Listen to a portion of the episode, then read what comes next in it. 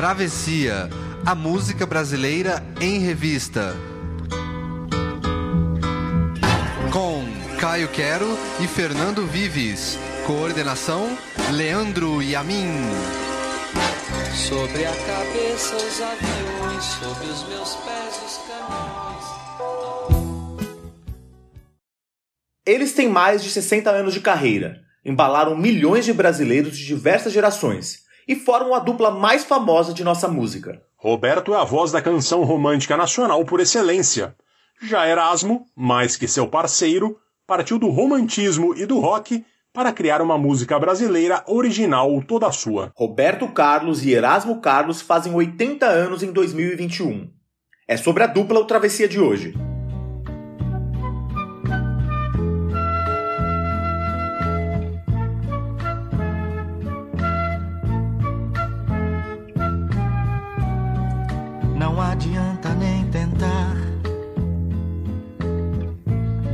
Esquecer. Durante muito tempo em sua vida, eu vou viver. Detalhes tão pequenos de nós dois são coisas muito grandes pra esquecer. E a toda hora vão estar presentes. Você vai ver. Se um outro cabeludo aparecer na sua rua. E isto lhe trouxer saudades minhas, a culpa é sua. O ronco barulhento do seu carro, a velha calça desbotada ou coisa assim. Imediatamente você vai lembrar de mim. Eu sei que um outro deve estar falando ao seu ouvido. Palavras de amor, como eu falei, mas eu duvido. Duvido que ele tenha tanto amor. E até os erros do meu português ruim nessa hora você vai lembrar de mim.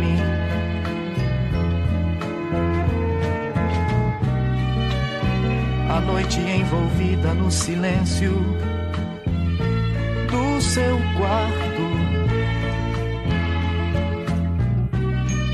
Antes de dormir, você procura o meu retrato. Mas da moldura não sou eu quem lhe sorri. Mas você vê o meu sorriso mesmo assim.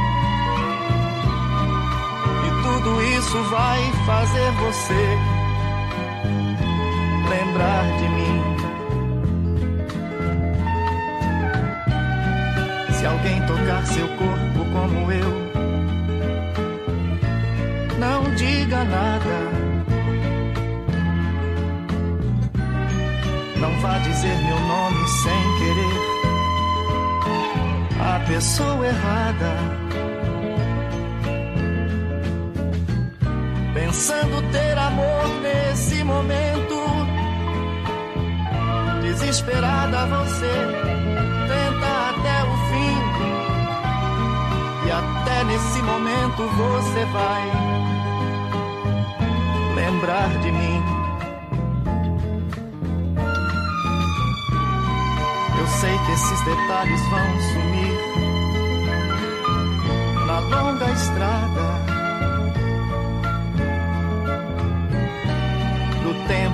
transforma todo amor em quase nada. mas quase também é mais um detalhe. Um grande amor não vai morrer assim. Por isso, de vez em quando você vai, vai lembrar de Não adianta nem tentar me esquecer.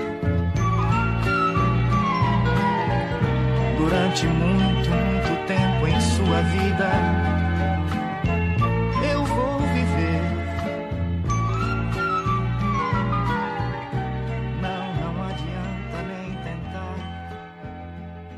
Ao som de detalhes tão pequenos de nós dois. Quer dizer, a música se chama Detalhes, né? E não são detalhes pequenos nem de mim nem de Caio Quero.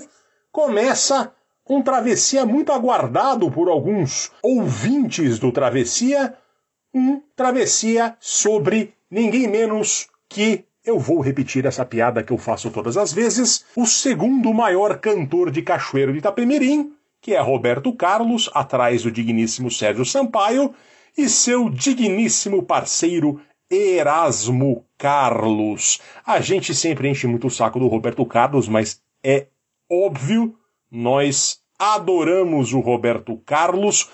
Bom dia, boa noite, boa tarde. Caio Quero, eles completam 80 anos em 2021. Fernando Vives, quem diria que estaríamos neste momento com tamanha responsabilidade? Robertão e Erasmo. A gente fala muito, a gente zoa bastante, principalmente o Robertão, mas é porque a gente é normal você fazer essa, esse crime de lesa majestade aí e sacanear o rei da música brasileira. Mas o Robertão, grande poeta da música brasileira, grande letrista, embalou todo mundo, o Erasmo também. A grande dupla, né? O Lennon e McCartney. Não tem nenhuma dupla que seja tão importante na música brasileira quanto esses dois, Roberto e Erasmo, Fernando Vives. O Djalminha e o Luizão da música brasileira. Eu, como palmeirense, estou citando o Palmeiras de 86 e também do Guarani. Ô, Caio, eu quero. Sua mãe ouvia Roberto Carlos? Minha mãe ouvia, não ouvia tanto, Roberto Carlos, mas ouvia. Acho que é inevitável ouvir Robertão, né? É, a minha mãe tem uns três ou quatro LPs do Roberto Carlos, então eu cresci ouvindo aquilo. E é muito associado à nossa mãe, né? Tem essa coisa do show do Roberto Carlos, você leva sua mãe no show do Roberto Carlos, porque afinal de contas tem a história da família, né? São 60 anos aí de carreira, 80 de vida, então ele faz parte da vida da grande maioria dos brasileiros, né? A dupla aqui no caso, né? A gente vai acabar falando um pouquinho mais do Roberto, mas nove das dez músicas que a gente tá tocando aqui são músicas da dupla. Eu peguei muito aquela fase, Fernando Vives, que aí eu acho que peguei uma, um certo ranço do Robertão na Globo, mas aquela coisa da, da pena no cabelo, Amazônia insônia do mundo, sabe? Sim. Uma fase meio anos 80, 90, que eu falei, ah, eu achava meio chato. Mas depois fui descobrir mais a obra do Roberto e tem muitas obras-primas, né, Fernando Vives? É verdade, muita coisa antiga. Eu, eu, aquele disco de 81 que tem o Cami Mesa, que a gente tocou no programa recente sobre Lar, que a gente vai encerrar o Travessia aqui agora com emoções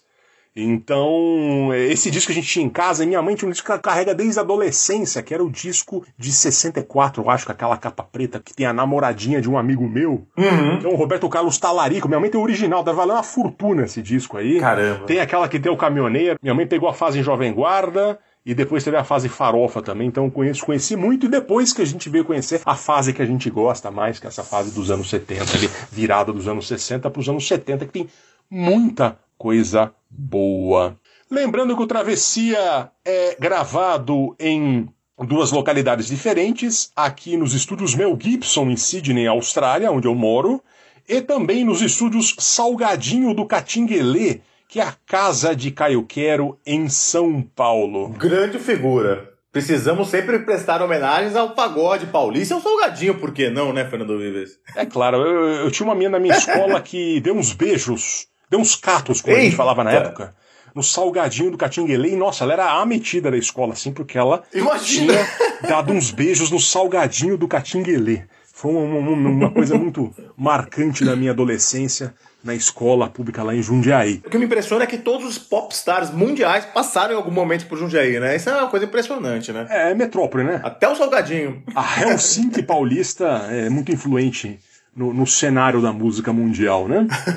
Queria mandar um abraço aqui para Joana Barbosa Pinto Rio, irmã do nosso amigo Matias, da Central 3. Matias que está sempre prestigiando a gente também. Joana que mora no Canadá, e mandou uma mensagem. O Matias contou que ela descobriu recentemente Travessia e maratonou desde o começo, porque ela gostou muito. Um abraço, Joana, brigadão para você. Aí de súdito da rainha aqui do sul para súdita da rainha aí do norte no Canadá. Você também queria mandar um abraço, né, Caio? Eu vou mandar um abraço pro grande jornalista, meu amigo Fernando Duarte, que também demorou um pouquinho para gostar do Travessia, ou melhor, para conhecer o Travessia, ele só foi conhecer há pouco tempo e Cara, tô me amarrando no podcast. Me deu até vontade de tocar um negocinho pra você, ó.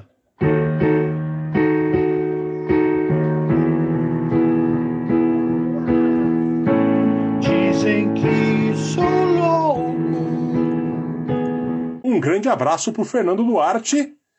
E agora, antes de começar para falar de Robertão e de Erasmo, a gente lembra que você pode seguir o perfil do Travessia no Instagram, procura lá Travessia Podcast, ou no Facebook também Travessia Podcast, ou nas nossas arrobas no Twitter, arroba Caio Quero, arroba Vives. Começamos com Detalhes 1971, um dos maiores sucessos do Robertão. Aquele disco que o Roberto está na fase soul, recebendo muita influência da música negra norte-americana. Ao mesmo tempo, já trazia Detalhes, que é uma canção romântica, ao estilo do que ele faria no restante da carreira, com um ápice entre o fim dos anos 60 e o início dos 80. Eu lembro de ter visto na TV uma vez o Roberto Carlos dizendo que Detalhes é sua música favorita, mas não consegui confirmar que é a número um, não, não vi novos relatos dele sobre isso. Mas é de fato uma de suas prediletas, isso ele repete sempre. É um marco não só do Roberto, como também do Erasmo, já que ambos assinam a canção. Mas a gente vai contar sobre eles desde o começo. Vamos começar pela infância de Roberto Carlos. E para chamar a infância do Robertão, a gente vai ouvir O Divã, 1972.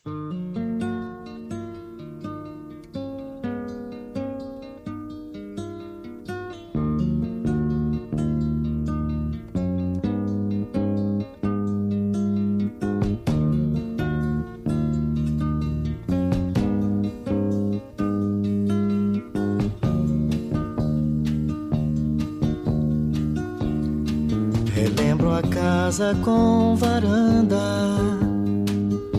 muitas flores na janela. Minha mãe lá dentro dela me dizia num sorriso, mas na lágrima um aviso para que eu tivesse cuidado na partida pro futuro. Eu ainda disse adeus.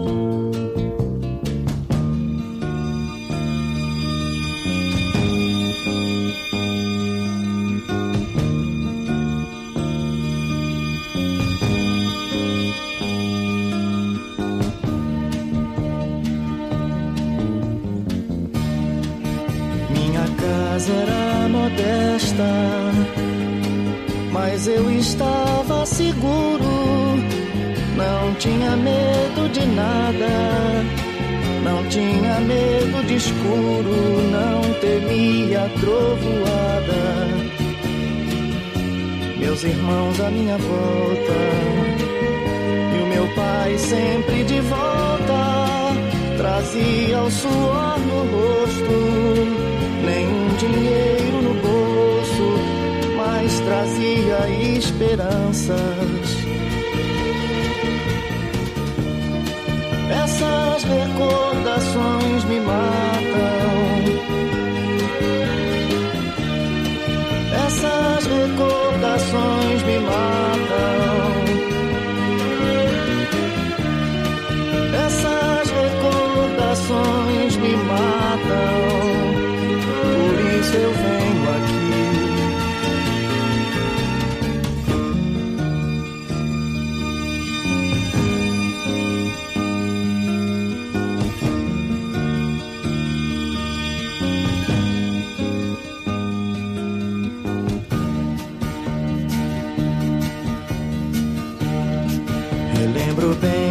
Bem a festa, o apito.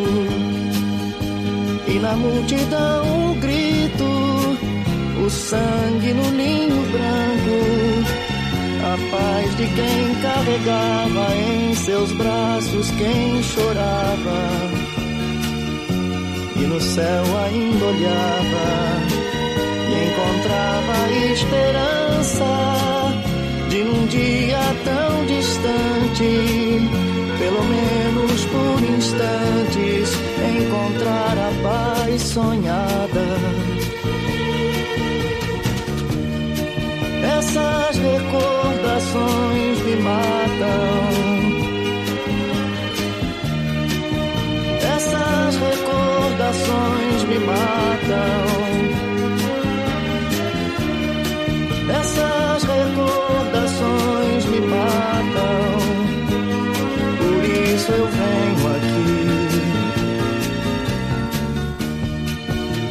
Aqui, me deito e falo Pra você que só escuta, não entende a minha luta.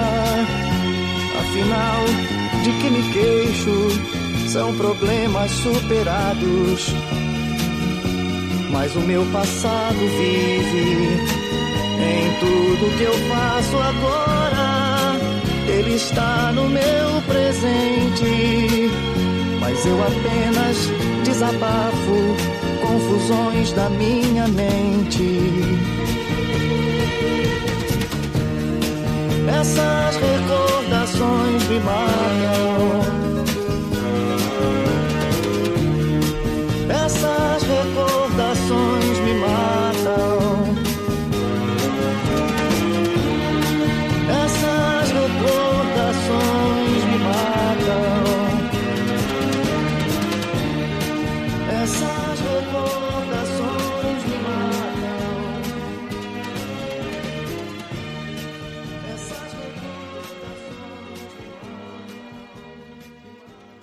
Fernando Vives, então, 1972, O Divã.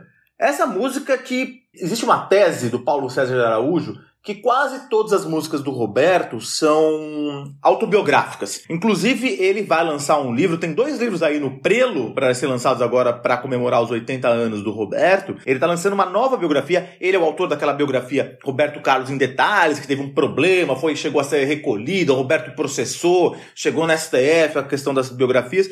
E ele fez aquela biografia no 2006 e agora está lançando outra, justamente com essa tese aí de que todas as músicas do Roberto, a grande maioria, são autobiográficas. O outro livro que está saindo também, que eu estou bastante curioso, é do nosso amigo JB Medeiros, também uma biografia do Robertão, que sai nos próximos meses aí. Mas enfim, esta música sim é claramente autobiográfica. Ela fala da infância do Robertão em Cachoeiro do Itapemirim, onde nasceu lá no Espírito Santo. Ele tem essa coisa, ele fala da casa simples onde ele morava, tem uma coisa idílica aí de uma infância muito simples, mas de alguma forma confortável, mas tem um momento tenso. Bom, Robertão nasceu em Cachoeiro, pai relojoeiro, mãe costureira. Ele era, teve uma infância normal para quem nasceu nos anos 40, gostava de filme de cowboy, a mãe queria que ele fosse médico, mas ele sempre teve um talento ali, gostava de cantar, gostava de cantar em casa. A mãe, a dona Laura, Lady Laura, que depois foi ser homenageada por ele, sempre muito presente na vida do Robertão, Grande Lady Laura. estimulou o menino e falou assim: ah, vai, vai lá, Roberto, por que você não vai dar, vai lá no programa infantil, no programa de calouros lá que tinha na rádio da, de Cachoeiro, cantar um pouquinho lá, vai fazer apresentar. Era comum para as crianças na época, ainda mais uma cidade do interior. Ele foi todo bonitinho, a mãe fez uma, uma roupinha para ele e ele foi cantar no programa de rádio aos 9 anos de idade. Pegou um dia meio ruim, porque nem tava o dono da rádio lá, nem tava o, a orquestra toda, tava o violonista, isso foi em 1950, outubro de 1950.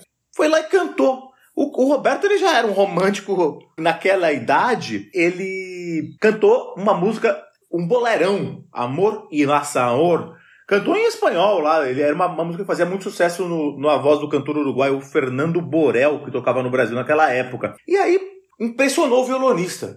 E o cara falou: não, quem ia no programa ganhava um pacote de balas, umas balas, e falou: olha, você não quer voltar semana que vem? Ele falou, mas eu posso voltar? Falou, é claro. E aí já voltou quando já estava a orquestra completa, o dono da rádio, e foi a estreia do Roberto a estreia que fez com que a, a carreira dele começasse. Depois disso, ele desistiu de ser médico e decidiu ter a sua carreira de cantor. Mas essa canção ela fala de uma coisa também triste.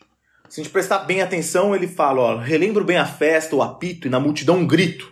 O sangue no linho branco, a paz de quem carregava em seus braços quem chorava, e no céu ainda olhava e encontrava esperança. Pouco antes dessa estreia dele no rádio, quando ele tinha seis anos de idade, Roberto iria viver um episódio que marcou a sua vida e é importante. E é um episódio que deixa o Roberto triste. E ele não gosta muito de falar disso. E ele, em poucas músicas, tem duas músicas que ele fala, o Divan e Traumas, que ele fala um pouco dessa coisa. Mas foi um acidente, um acidente seríssimo que ele sofreu em Cachoeiro quando ele era uma criancinha de seis anos, um menininho. No dia 29 de junho de 1947, lembrando só que toda a minha fonte aqui é o livro do Paulo César de Araújo, Roberto Carlos em detalhes ele estava com a sua melhor amiga lá, uma amiguinha que ele tinha desde a infância. Dia de São Pedro, dia do padroeiro de Cachoeiro do Tapemirim. A cidade estava em festa, a cidade estava todo mundo na rua, era domingo de manhã, ia ter muito evento na cidade. Tava ele, o Zunga, que era o apelido dele, apelido de família, a Fifinha, que era a melhor amiguinha dele lá.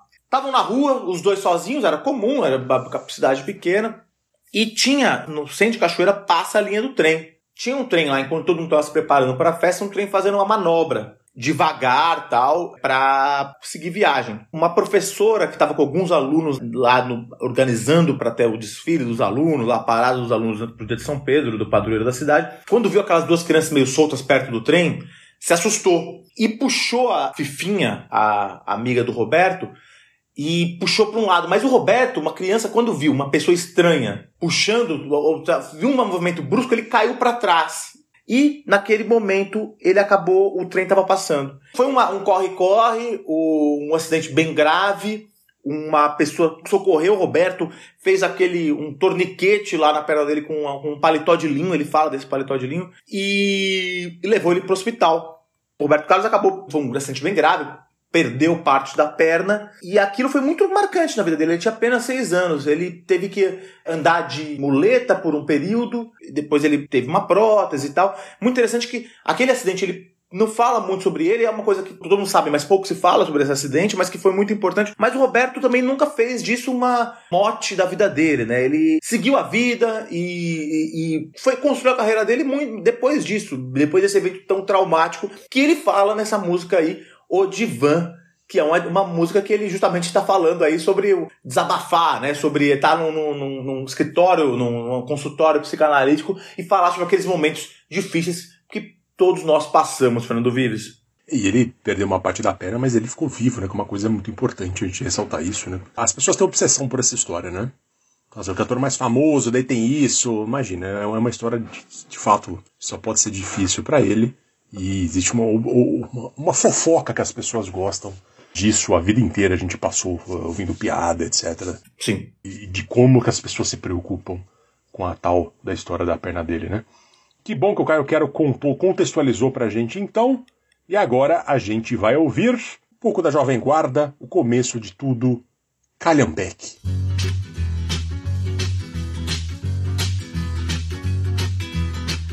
Essa é uma das muitas histórias que acontecem comigo.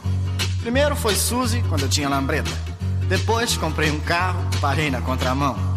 Tudo isso sem contar o tremendo tapa que eu levei com a história do Splish Splash. Mas essa história também é interessante. Mandei meu Cadillac pro mecânico outro dia. Pois há muito tempo um conserto ele pedia. E como vou viver sem um carango pra correr meu Cadillac? Bip, Quero consertar meu Cadillac, bip, dubi, dubi, dubi. Com muita paciência o rapaz me ofereceu um carro todo velho que por lá apareceu. Enquanto o Cadillac consertava, eu usava o calhambeque, bibi. Quero buzinar o calhambeque, bip, dubi, dubi, dubi. Saí da oficina um pouquinho desolado. Confesso que estava até um pouco envergonhado, olhando para o lado com a cara de malvado. Calhambeque, bibi. Buzinei assim o calhambeque, bip, dubi, dubi, dubi. E logo uma garota fez sinal para eu parar. E no meu calhambeque fez questão de passear. Não sei o que pensei, mas eu não acreditei que o calhambeque, bibi. O broto quis andar no calhambeque, bip, dubi, dubi, dubi. E muitos outros brotos que encontrei pelo caminho Falavam que estouro, que beleza de carrinho E fui me acostumando e do carango fui gostando E o calhambeque, bibi Quero conservar o calhambeque. Mas o Cadillac finalmente ficou pronto. Lavado, consertado, bem pintado, um encanto. Mas o meu coração, na hora exata de trocar.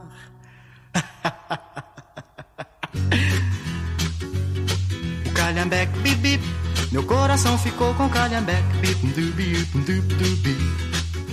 Bem, vocês me desculpem, mas agora eu vou me embora. Existem mil garotas querendo passear comigo. Mas é por causa desse calhambeque, sabe? Bye! É.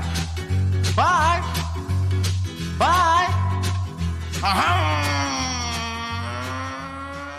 Calhambeque Bibi 1964 é um dos maiores sucessos do Roberto Carlos, né? Uma das canções que o fizeram muito popular entre os jovens daquele tempo. E essa música traz toda a receita do que foi a Jovem Guarda que eu vou explicar. Primeiro, é necessário contextualizar: nunca houve tantos jovens ao mesmo tempo no mundo quanto naquele tempo. Houve um baby boom no planeta no pós-segunda pós guerra, as famílias tinham quatro, cinco, seis filhos, né? Isso, evidentemente, foi se mantendo até os anos 80, com muito mais gente, quando as famílias ainda eram muito grandes. E o conceito de adolescência era uma coisa nova, surgira ali nos anos 40 e ainda nos Estados Unidos, e ainda estava se disseminando nas populações pelo mundo, né? Até então, a pessoa era criança e de repente era um adulto, o menino ia trabalhar, a menina ou ia trabalhar ou se preparava para casar jovem antes dos 20 anos, né? Não tinha essa coisa da transição da infância para a idade adulta. Era, beleza, tá com tal menino lá, tá com. Nasceu buço, manda trabalhar. Era mais ou menos assim. O fato é que nunca houve tanto jovem até então e o capitalismo entendeu isso e passou a criar um mercado voltado a eles, inclusive na indústria fonográfica. O rockzinho surgiu em meados dos anos 50 nos Estados Unidos, ganhou um boom, teve um boom enorme com Elvis, né? E se transformou radicalmente nos anos 60 a partir dos Beatles e dos Rolling Stones e tudo que vocês já conhecem. O rock tinha um apelo do jovem ideal, né? canções curtas ou românticas, ou do cara malvadão do pedaço, ou que falava sobre curtir a vida. Musicalmente trazia como grande diferencial a guitarra elétrica e bastavam três ou quatro caras numa garagem com instrumentos para sair música. E era tudo muito dançante, nada muito profundo até ali, a ponto de os críticos taxarem o ritmo como, entre aspas, alienante. O rock explodiu e no Brasil não foi diferente, né? Versões de rockzinhos americanos ganhavam a língua portuguesa no movimento chamado Ye Ye Ye, cujo nome remetia à música dos Beatles She Loves You, que dizia She Loves You Yeah Yeah Yeah. Né? Aí, em 65, a TV Record deixou de transmitir jogos de futebol na TV porque a transmissão estava supostamente tirando o público dos estádios. E a emissora resolveu se abrir a esse público jovem e lançou um programa para substituir o Buraco do Domingo à Tarde, um programa apresentado por Roberto Carlos, Erasmo Carlos e Vanderleia, os ícones da juventude naquele início dos anos 60, sobre o Iê, Iê, Iê os ícones do Iê, Iê, né? O nome do programa era Jovem Guarda, depois passou a ser Jovens Tardes de Domingo. O fato é que o programa se confundiu com a cena musical e a passou a, a música Iê, Iê, né? O cena Iê, Iê, passou a ser denominada Jovem Guarda. Essa música do Calhambeque é uma versão muito fiel de um rockzinho americano estilo rockabilly chamado Roadhog, de 1962, do cantor John Laudermill. Eu adorei o nome dele, Laudermill, que a tradução literal é leite mais alto, né? Enfim, canta Roberto Carlos a versão em português escrita por Erasmo Carlos. Era o começo da consolidação de uma das principais parcerias da música brasileira e provavelmente, como falamos aqui, a mais famosa. Mas essa história começou antes na Tijuca, no Rio de Janeiro, e daqui a pouco o Caio vai contar isso, e agora a gente vai ouvir que tudo mais vá para o inferno.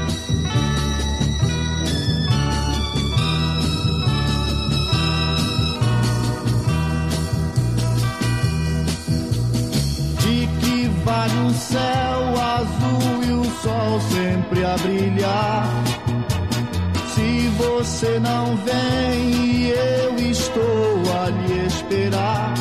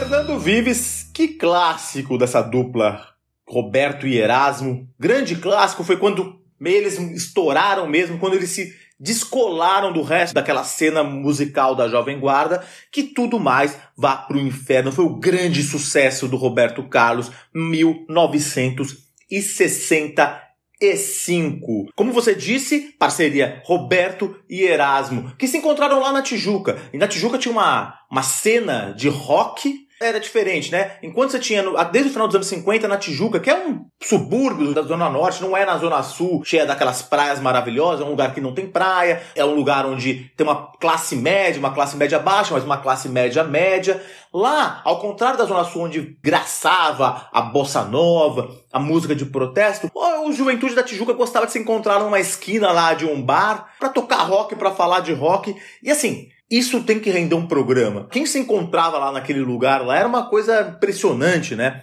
Era Roberto e Erasmo, Jorge Ben, quem diria, e Tim Maia, além de muitos outros. Foi lá que fervilhou esse movimento de rock aí do Brasil, que foi desaguar na Jovem Guarda. E foi lá onde se encontraram Erasmo e Roberto. A história é interessante porque o Erasmo ele nasceu na Tijuca mesmo, é, depois eu vou falar um pouco mais sobre a vida dele, e o Roberto ele nasceu em Cachoeira, ele se mudou depois para Niterói um tempo, e depois a família toda se mudou para o Rio, em Lins de Vasconcelos, lá um, também outro subúrbio do Rio. Mas eles foram, um amigo do Roberto que ele encontrou num curso de datilografia que ele fazia na Praça da Bandeira, era do pessoal lá da Tijuca, falou, não, eu tenho uns amigos lá que tocam rock, porque o Roberto já tocava violão, tocava muito bem violão, tocava Elvis, gostava de tocar Elvis. Não, eu tenho um pessoal aqui na, na Tijuca que gosta muito de Elvis, que adora, e chamou o Roberto para participar, para frequentar a turma lá. Ele e o Erasmo nunca não se deram logo de início, não é que eles tiveram alguma briga, mas não foi uma amizade grande. Mas um dia o Roberto precisava de uma letra do Elvis, e o Erasmo tinha uma um caderno onde ele anotava as letras. Imagina, não tinha internet, não tinha o letras.com para você buscar as letras lá, né? E aí foram lá e começaram a, a essa amizade. O, o Erasmo não tocava nada, mas o Erasmo era muito roqueiro. O Erasmo sempre gostou de rock. Desde o início ele gostava de rock. E ele já se agia como um Elvis Presley. O Erasmo ele fala, quando ele via os filmes de rock, ele imitava o jeito que os caras andavam. Tá? E, o, e, o, e o Roberto ficou muito impressionado com isso. Aí ele pegou um violãozinho do, do Erasmo. O Erasmo não sabia tocar, mas eu tinha ganhado da avó um, um violão. E aí o Roberto tocou Elvis lá e o Erasmo ficou encantado. Aí começou essa grande amizade, essa grande parceria que viria mudar a música brasileira. E que tudo mais vai pro inferno é onde a parceria estourou. Tem uma história muito legal. Fernando Viz sabe que nós temos aqui na Grande São Paulo a capital do hot dog, né? A capital internacional e galáctica do hot dog, que chama-se Osasco, Fernando Vives. Onde o hot dog é, é, é, a, é a comida típica. E foi lá que nasceu também essa canção. Que tudo mais é pro inferno. A história é interessante. Roberto, ele tava num, numa noite em 65 no Cine Rex. Ele tava nos bastidores lá, ia ter uma, um show dele lá. Ele tava lá esperando a hora dele entrar no show, ele tava com a secretária dele, a Edi Silva. E tava no começo de carreira, já, tava no, já fazia o programa da Jovem Guarda, tava no, primeiro ano do programa da Jovem Guarda, e ela, a secretária dele tava girando o dial do rádio procurando ver se tocava uma música do Roberto. Porque naquela época, assim, é isso, você tinha que ver se em que lugar das paradas estava o Roberto, se estava se tava tocando uma música. Então ficava rodando as estações lá para ver se estava tocando a música do Roberto. Naquele momento, entre uma estação e outra, o Roberto pegou um som que deu uma ideia para ele de uma melodia. E aí ele falou, ó, putz, eu tô pensando aqui numa música. E aí começou a cantarolar, taraná. E aí foi aí que ele falou assim, olha, eu vou fazer uma música e eu só quero falar que tudo mais vai pro inferno. Porque ele tava apaixonado. Ele tinha uma namorada que tinha mudado para os Estados Unidos. Ele tava com muita saudade dela, tava, é, foi a primeira, a primeira namorada séria dele aí, que foi a Magda, a Magda Fonseca, segundo o Paulo César Araújo, e ela tinha ido fazer um curso de inglês nos Estados Unidos, e aí ele tava triste, tava triste porque foi a grande, primeira grande paixão dele, ele fez outras músicas para ela também, mas ele tava falando assim, olha, eu tô querendo que tudo vai pro inferno e, e para falar que, eu, que o amor é a coisa mais importante, o resto que se dane. E aí ele bolou esse, esse refrão. Eu quero que você me aqueça nesse inverno e que tudo mais vá pro inferno. Fazia muito frio naquela noite em Osasco, segundo Paulo Sérgio Araújo, e aí ele quis que a Magda, a namorada, o amor dele, o aquecesse e que o resto não importava, ia pro inferno. E aí ele fez essa, essa melodia, fez sua primeira parte, e aí no dia seguinte ele pegou e falou: foi, chegou pro Erasmo e falou: Ó, oh, Erasmo, tem uma, eu fiz uma música aqui que eu acho que tá bem legal aqui, bolei um tema que se acha. Daí o Erasmo ouviu e falou: Não, é muito legal. E aí foi um trabalho de dois meses lá, e os dois fazendo uma parte, fazendo outra, e aí temos esta obra-prima da Jovem Guarda. Que tudo mais vá pro inferno. Outra coisa que tem que ser falada sobre essa música, que é muito interessante, e infelizmente tem um, um, um fato lamentável pra gente falar agora, é que agora, nessa música principalmente, mas nessa época, é que a gente ouve pela primeira vez a sonoridade do órgão do Lafayette. Lafayette que morreu, infelizmente, agora no dia 31 de março, que foi o, o, cara que tocava órgão, tecladista da Jovem Guarda e tecladista do Roberto. A gente vê esse, esse órgãozinho maravilhoso aí que marcou a Jovem Guarda, marcou as melhores músicas do Roberto, que foi o Lafayette que tocava. Lafayette que, inclusive, teve, nessa época ele não tinha um órgão ainda bonzão, ele só foi comprar um órgão bom em 66, um órgão Hammond, que foi financiado pelo Roberto. O Roberto pagou o órgão, porque o Roberto estava bem de grana, e o Lafayette pagou em parcelas pro Robertão Fernando Vives.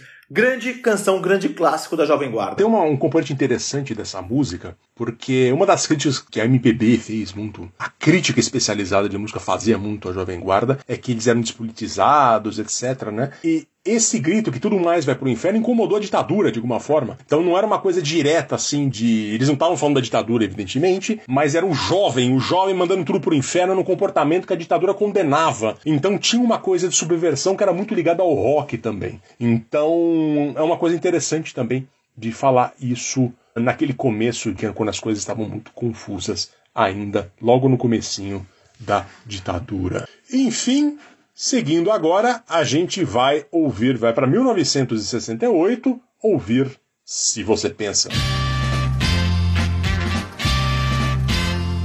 Se você pensar que vai fazer de mim o que faz com todo mundo que te ama, acho bom saber que pra ficar comigo vai ter que mudar. Tudo vai ser diferente. Você tem que aprender a ser gente. Seu orgulho não vale nada. Nada. Você tem a vida inteira pra viver. E saber o que é bom e o que é ruim. É melhor pensar depressa e escolher antes do fim. Você não sabe nunca procurou saber que quando a gente ama pra valer, bom mesmo é ser feliz e mais nada,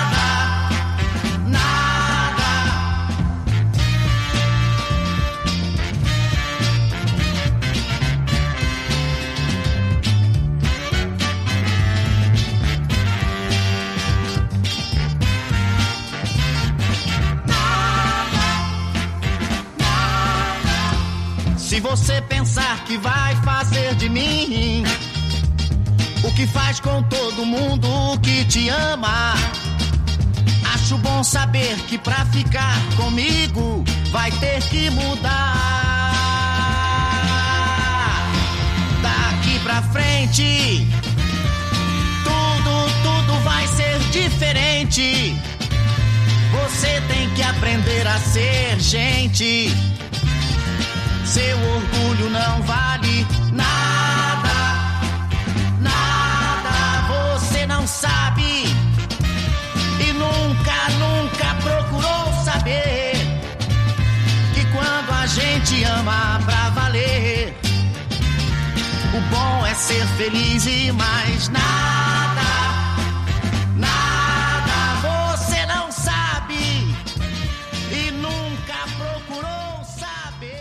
Fernando Vives, então, 1968. Se você pensa, grande canção. Aí você estava falando sobre a crítica, sobre como Roberto Carlos, o Erasmo, eles eram. Eles eram de alguma forma menosprezados pela crítica, e não só pela crítica, mas por boa parte da, da inteligência da música brasileira naquela época, né? É, a gente tem que lembrar que, assim, a, a guitarra elétrica e a Jovem Guarda eram vistos por grandes nomes como Elis Regina e Geraldo Vandré como o que havia de pior, né? Como um enlatado lá, uma coisa meio desprezível na música brasileira. Mas isso foi mudar. Foi mudando e mudou em 1968, começou essa mudança.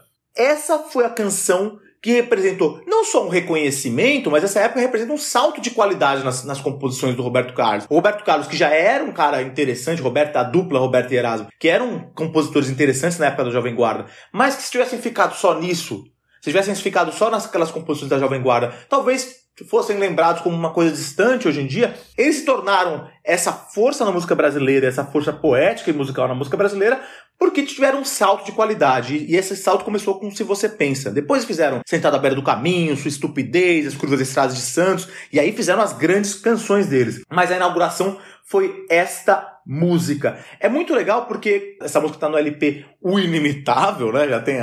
Os, os LPs são. os nomes são engraçados, mas. Enfim, ele, antes de gravar o disco, ele apresentou essa música na, na TV Record, num programa da TV Record. E aí tem umas cenas muito interessantes porque o Caetano estava ouvindo. O Caetano morava em São Paulo naquela época. Todo mundo morava em São Paulo. O Roberto morava no Morumbi, o Caetano morava na Avenida São Luís. E aí ele tava. O Caetano estava assistindo televisão e ele ouviu essa canção e falou: Cara, isso aqui é uma obra-prima para falou para Dedé, a então esposa dele. E ele achou assim maravilhoso. Daí ele até falou para a esposa dele: "Esse pessoal está botando banca e não tem um décimo do talento desse cara". Ele tava falando sobre os cobras da MPB da época, né? O pessoal que tava lá na música de protesto, não sei o quê. Aí eles Regina falou assim: "Olha, pessoal, o Geraldo Vandré, tinha uma rusga do Geraldo Vandré com o Caetano, falou assim: "Olha, mas o Roberto Carlos, ele é maravilhoso". Ele falou: "Olha, olha essa música". E é verdade. Aquilo foi um clássico instantâneo. Logo depois, em 69, no ano seguinte, olha quem gravou essa canção: Elis Regina, Gal Costa, Wilson Simonal, Maísa e Eliane Pittman. Só em 69. Essa música foi um acontecimento e, e marcou esse reconhecimento. É, é, interessante porque aí a Elis cantou, mas a Elis também era aquela coisa, né? Ela não, também não dava o braço a torcer. Daí teve, logo depois teve uma entrevista que fizeram num programa de televisão com a Elis. Perguntaram pra Elis, mas olha, você tá cantando música do Roberto Carlos agora? A Elis tinha feito uma manifestação em São Paulo contra a guitarra elétrica. A gente já falou bastante sobre isso. Ela tinha liderado essa manifestação, né? Porque ela tinha também um programa na Record, que era o Fino da Bossa, que era o rival da Jovem Guarda. Também tem essa coisa quase comercial aí.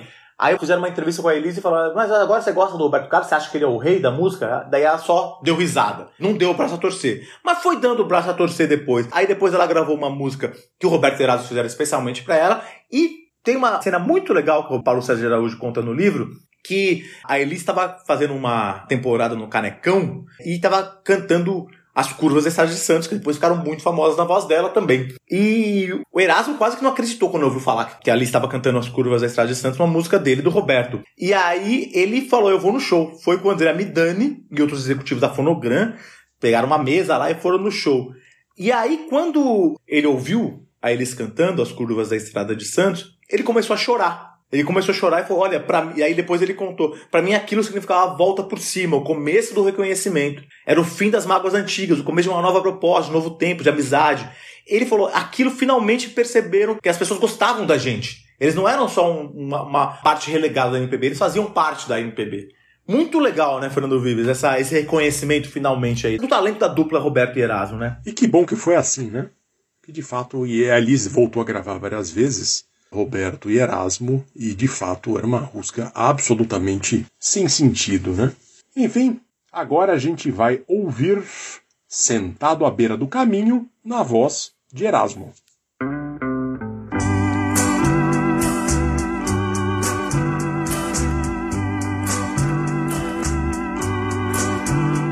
Eu não posso mais ficar aqui a esperar que um dia de repente você volte para mim. Vejo caminhões e carros apressados a passar por mim. Estou sentado à beira de um caminho que não tem mais fim. Meu olhar se perde na poeira dessa estrada triste, onde a tristeza e a saudade de você ainda existe. Esse sol que queima no meu rosto, um resto de esperança de ao menos ver de perto seu olhar que eu trago na lembrança. Preciso acabar logo com isto. Preciso lembrar que eu existo, eu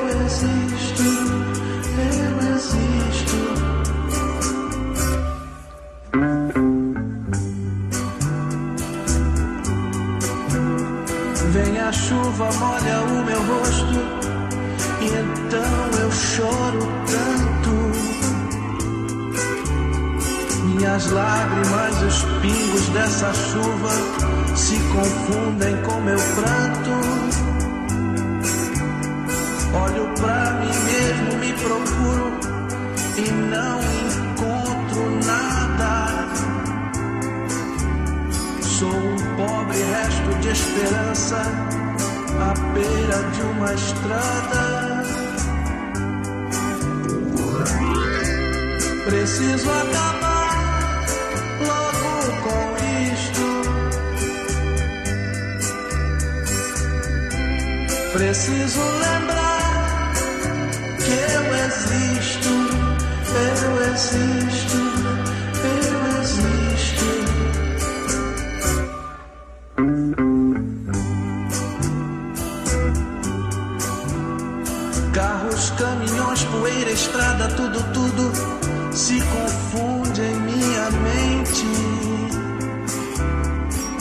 sombra me acompanha e vê que eu estou morrendo lentamente. Só você não vê que eu não posso mais ficar aqui sozinho esperando a vida inteira por você, sentado à beira do caminho.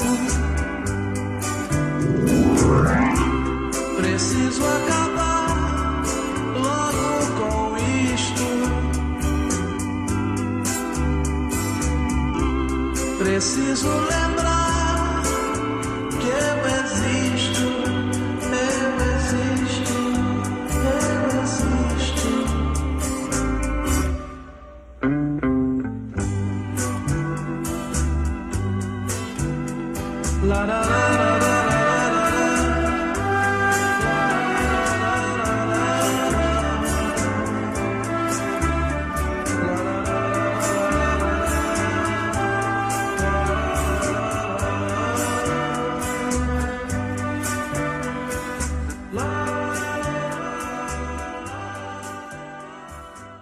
Vives, bela canção também, sentado à beira do caminho, na voz de Erasmo Carlos, ou melhor, na voz de Erasmo Esteves. A gente não falou ainda sobre o Erasmo aqui nesse programa, não falou do começo da infância dele, vou aproveitar para falar agora. A gente falou só sobre o encontro dele com o Robertão. O Erasmo que nasceu lá na Tijuca, nasceu no, na zona norte do Rio de Janeiro lá, mas é, é quase podia ter nascido na Bahia. A mãe dele era uma baiana e engravidou lá na Bahia e engravidou, o cara não quis assumir, foi aquela coisa muito chata, ela mudou para o Rio de Janeiro e lá ele tinha um padrinho, o Erasmo Carlos tinha um padrinho, e aí nasceu o Erasmo, Erasmo Esteves, na verdade, né? Nasceu lá na, na Tijuca, no Rio de Janeiro. O, o, Erasmo, ele teve essa infância que, essa infância da Tijuca, aí normal, com essa, brincando de bola, brigando com as pessoas. O melhor amiguinho, um dos melhores amiguinhos do Erasmo lá no, na Tijuca era o Sebastião.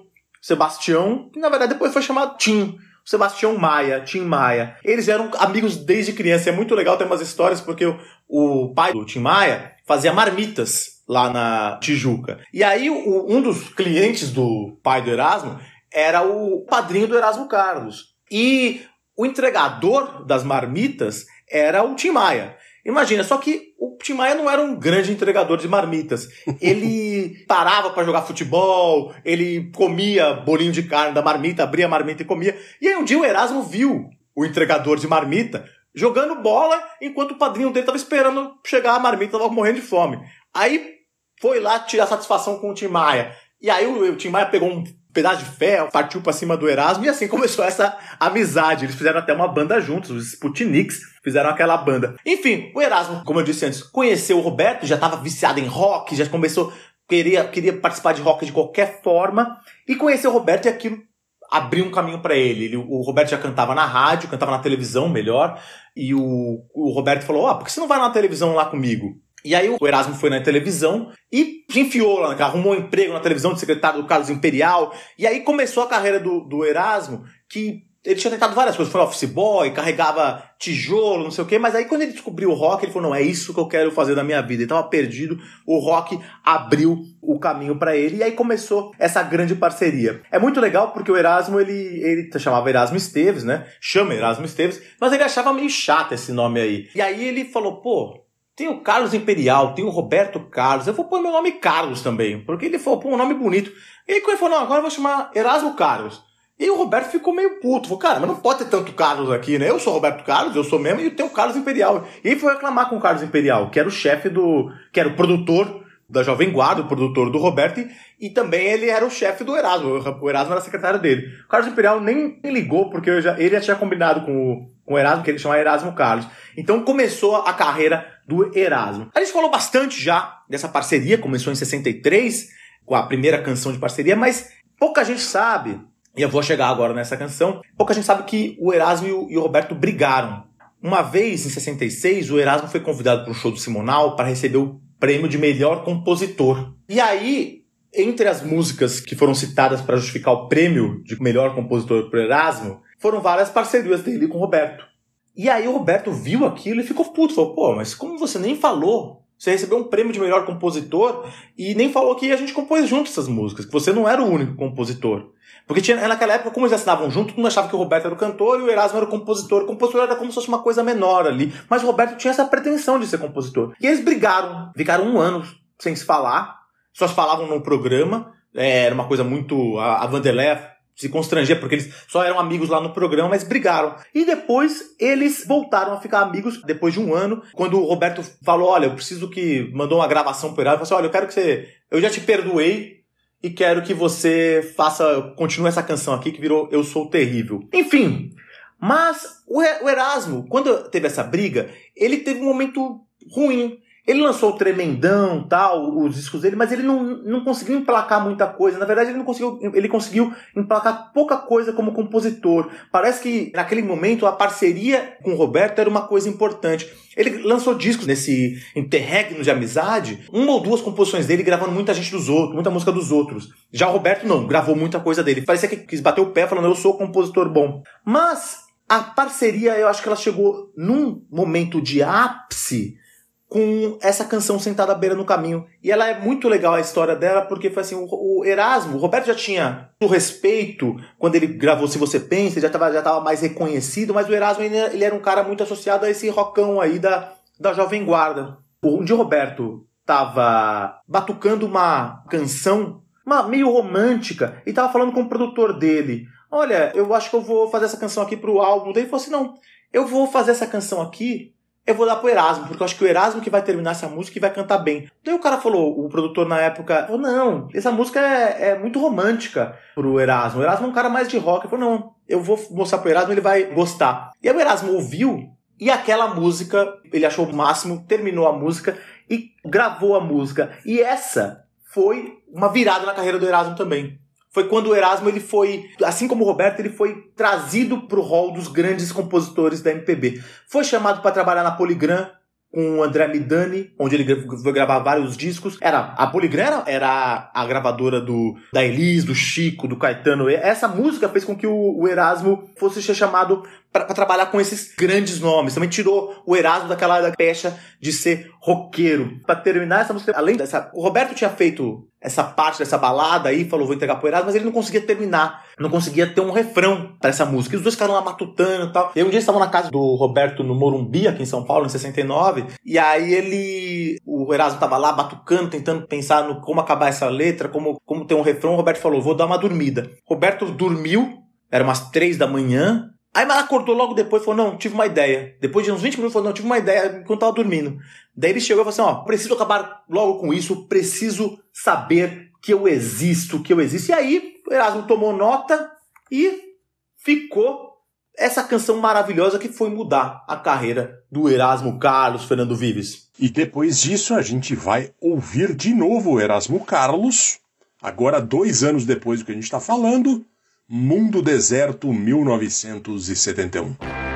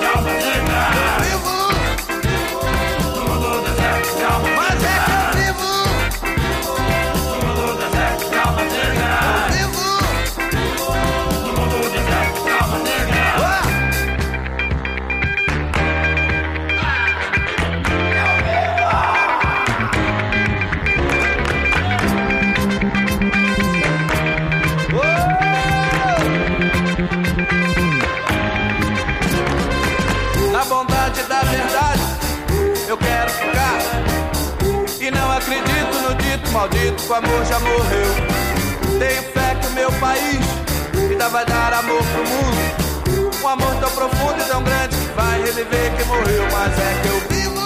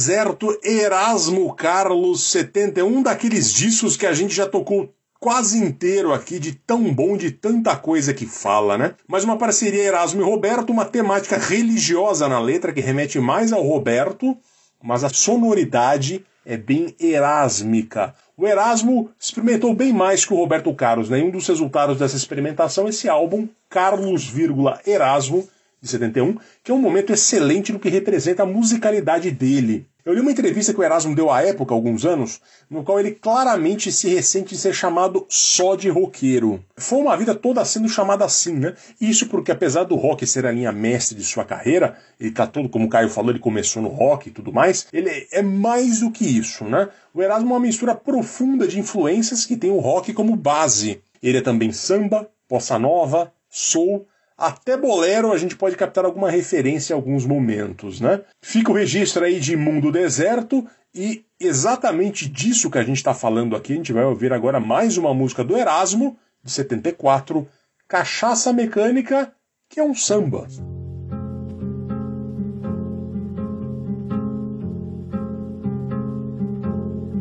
Vendeu seu terno, seu relógio e sua alma e até o santo ele vendeu com muita fé. Comprou fiado para fazer sua mortalha. Tomou um gole de cachaça e deu no pé. Mariazinha ainda viu João no mato, matando um gato pra vestir seu tamborim. Naquela tarde, já bem tarde, comentava: Lá vai um homem se acabar até o fim. João bebeu toda a cachaça da cidade. Bateu com força em todo o bumbo que ele via. Gastou seu bolso, mas sambou desesperado. Comeu confete, serpentina e a fantasia. Levou um tombo bem no meio da avenida. Desconfiado que outro gole não bebia. Dormiu no tombo e foi pisado pela escola. Morreu de samba, de cachaça de folia. Tanto ele investiu na brincadeira, pra tudo, tudo se acabar na terça-feira.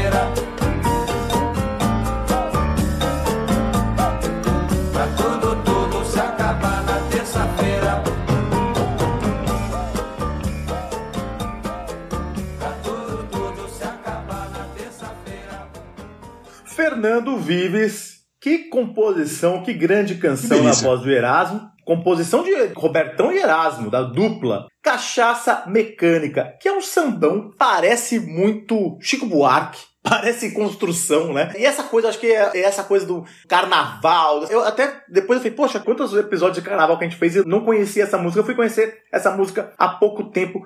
Muito interessante. 1974, da fase mais experimental do Erasmo Carlos, o projeto Salvaterra, que foi o nono álbum do Erasmo, que vem lá numa fase mais experimental que ele teve com além depois do Carlos Erasmo, que você citou, tem os Sonhos e Memórias, o Projeto Salva Terra e Banda dos Contentes, que são três álbuns maravilhosos, com uma coisa psicodélica, samba, MPB, quem mostra como o Erasmo ele é versátil mesmo, ele não é o roqueirão que às vezes se acostumou, até nos anos 80, eu acho que ele depois ele voltou a tentar se vender por uma fase um pouco mais, por uma coisa mais roqueira que o Roberto Carlos, mas não, ele é um cara super versátil. Essa canção é interessante porque, segundo o Paulo César de Araújo, ela é a canção do Erasmo que fez mais sucesso internacional. Ele fala assim, é curioso essa coisa da gente ter do Erasmo ser considerado um roqueirão, sendo que o maior hit dele no Brasil é Sentado à Beira do Caminho, que é uma canção romântica, né?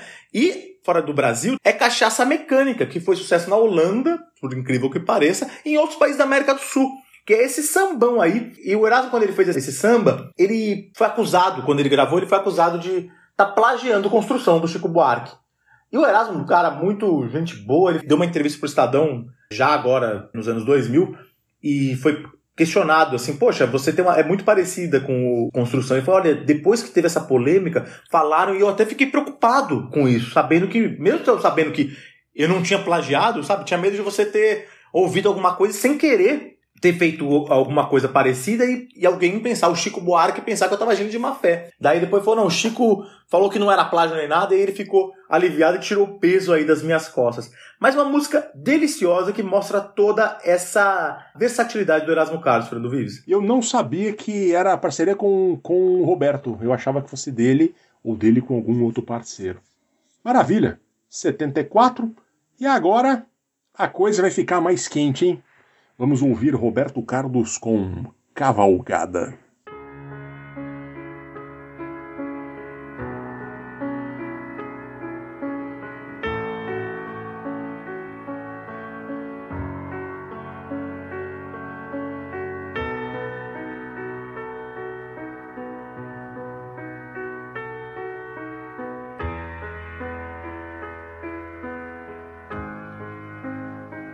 Vou cavalgar por toda noite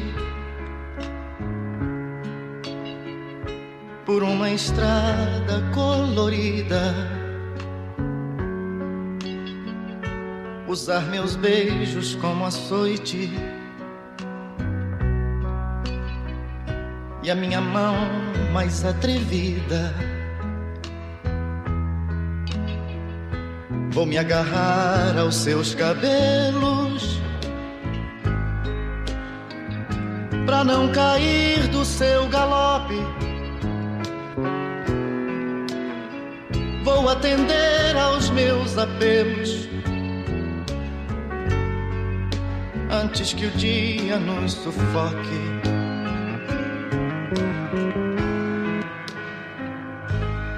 Vou me perder de madrugada pra te encontrar no meu abraço. Depois de toda a cavalgada, vou me deitar no seu cansaço. Sem me importar se nesse instante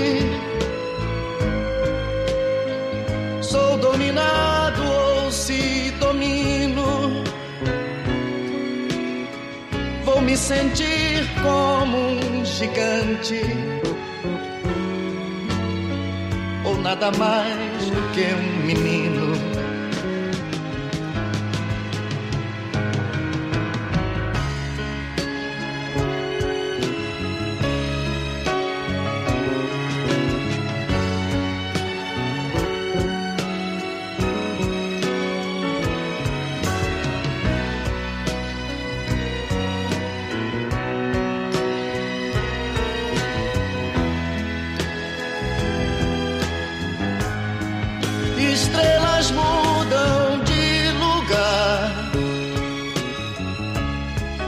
Chegam mais perto só pra ver,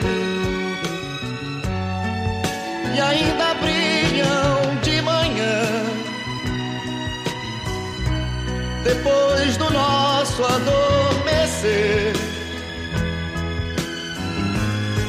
e na grandeza desse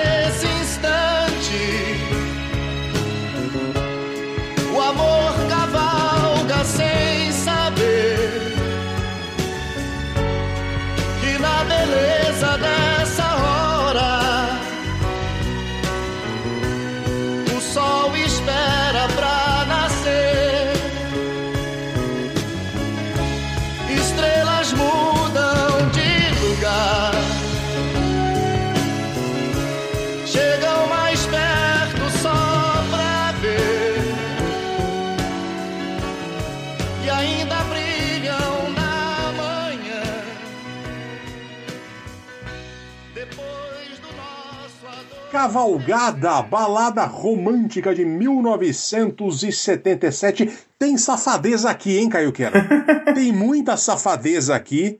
Ah, o Robertão Perigote das Mulheres dizendo que vai cavalgar a noite inteira numa estrada colorida, usar seus beijos como açoite e sua mão mais atrevida. Que isso? Esse é um lado fundamental do Robertão e do Erasmo, parceiro nessa música, o erotismo presente em tantas e tantas canções, né? Como, por exemplo, também na canção Seus Botões, que tem a infame frase nos lençóis macios, amantes Sidão. E todo mundo acha que o Roberto Carlos está na cama com um amante chamado Sidão. Foi essa piada desde os anos 70. Todo mundo nos lençóis macios, amante Sidão. Mas não é essa que eu tô contando aqui. Você não sabia? Eu não sabia dessa. Opa, eu não esse é um sabia dessa clássico. aí. Mas não é essa que eu tô contando aqui, voltando à Cavalgada, que é uma balada típica de seu tempo, orquestrada ao fundo, lenta e vai evoluindo até o refrão. Estrelas mudam de lugar, né? E percebam que beleza de letra aqui, né? Depois do nosso adormecer e na grandeza desse instante, o amor cavalga sem saber que na beleza dessa hora o sol espera para nascer. Ou seja, Robertão cavalgou ali com a amada, interprete como você bem quiser, e depois de tão lá dormindo de conchinha, é o amor que cavalga dentro deles sem saber esperando o nascer do sol. Quantos milhares de casais em começo de namoro não se formaram ao som dessa música, Caio Quero? E para encerrar o Travessia, outro sucesso retumbante, talvez a música mais associada ao Robertão, parceria com Erasmo, Emoções, Aí sim. do disco de 1981, que também tem cama e mesa, aquela que o Roberto tá com cara de safadão na capa do disco e tá com cara de safadão usando uma jaqueta preta, correntão no pescoço, cabelo começando a ficar grisalho. Aqui é o Robertão já consagrado como o cantor mais popular do país, campeão de venda de discos, carreira internacional consolidada na América Latina. Enfim, Roberto Carlos se transformava no Frank Sinatra brasileiro. O Frank Sinatra nessa fase só colhia os louros do sucesso e tinha vindo ao Brasil com estrondoso sucesso em 1980 e 81, show no Maracanã lotado e tudo mais. Aliás, um adendo aqui, eu lembro de ter visto quando uma entrevista, quando o Frank Sinatra morreu, uma entrevista dos bastidores da vida dele é, no show em São Paulo ou no Rio, não lembro agora, que ele pediu uma, uma feijoada depois do show, sei lá, uma da manhã, duas da manhã. Não tinha liturgia da coisa, o Frank Sinatra pediu uma feijoada de madrugada e sobreviveu. Se eu faço isso hoje, acabou. Eu não, não perco uma semana de vida depois. Fernando Vives, eu acho que você estava comigo quando a gente chegou a tentar fazer uma coisa dessa no bar do Estadão, comer uma feijoada às quatro da manhã. Acho que você estava A comigo gente nessa fez. ocasião. A eu- gente é. fez. A gente fez isso, sim. Foi feijoada, muita bisteca do sujinho. Mas assim, e, e tinha aquele sanduíche do Estadão, do bar do Estadão, que era o pernil com, Exato. com a pururuca em cima, seis da manhã, bebendo a noite inteira, encarar isso. Era bom ser jovem, né? Pena que eu perdi vários anos lá na frente fazendo isso, né, Caio? Exato. Enfim, voltando aqui ao nosso caso aqui do Roberto Carlos e do Frank Sinatra, a gravadora SBS, então, nessa época, resolveu fazer uns arranjos orquestrais sofisticadíssimos que remetiam à obra do Sinatra. Tanto é verdade que o Roberto foi aos Estados Unidos gravar com arranjos do maestro Torrey Zito, que além de trabalhar com Tony Bennett e Barbra Streisand, era também arranjador de ninguém menos que o próprio Francis Albert Sinatra. E é a música que pavimentou a imagem do rei que temos até hoje, né? Quantas, quantos shows de fim de ano da Globo nós, vê, nós vemos o Roberto Carlos com menos balanço para cantar, na posição quase estática, cabelo longo, terno sem gravata, sempre com combinação entre o branco e o azul, né? E a frase que resume o seu sucesso: Se chorei ou se sorri, o importante é que emoções eu vivi. É uma mistura de My Way com New York, New York do Robertão.